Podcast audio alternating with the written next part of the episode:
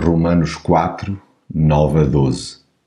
Ora, esta felicidade será só para os judeus ou também para os não-judeus? Nós afirmamos que a fé de Abraão lhe foi creditada como justiça. Mas quando é que isso aconteceu?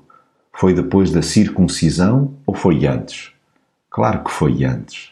Só depois é que recebeu o sinal da circuncisão como selo da justiça que ele já tinha pela fé antes de ser circuncidado. E assim, Abraão é o pai espiritual de todos os que creem em Deus, sem serem circuncidados, para que também eles sejam justificados.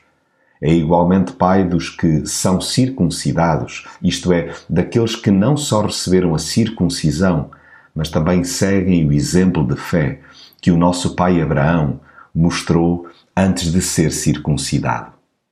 Creio em Deus, não o escondo. Contudo, belisco-me para manter presente que não cheguei por mérito pessoal a um justo relacionamento com Ele. A alegria de lhe pertencer deve-se inteiramente à sua graça para comigo. Esta felicidade que me invade é experimentada por muitos outros que também resolveram confiar-se a Ele. Sou seu filho, não pelo que tenha expresso exteriormente, mas pelo que ocorreu interiormente. Nenhum ritual me tornou cristão.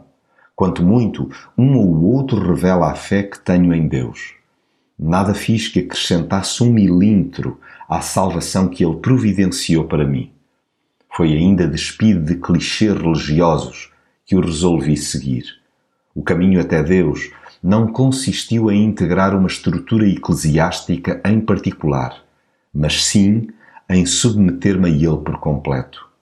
Não haveria marca no corpo que me pudesse valer se não tivesse deixado que o Pai me tatuasse a alma.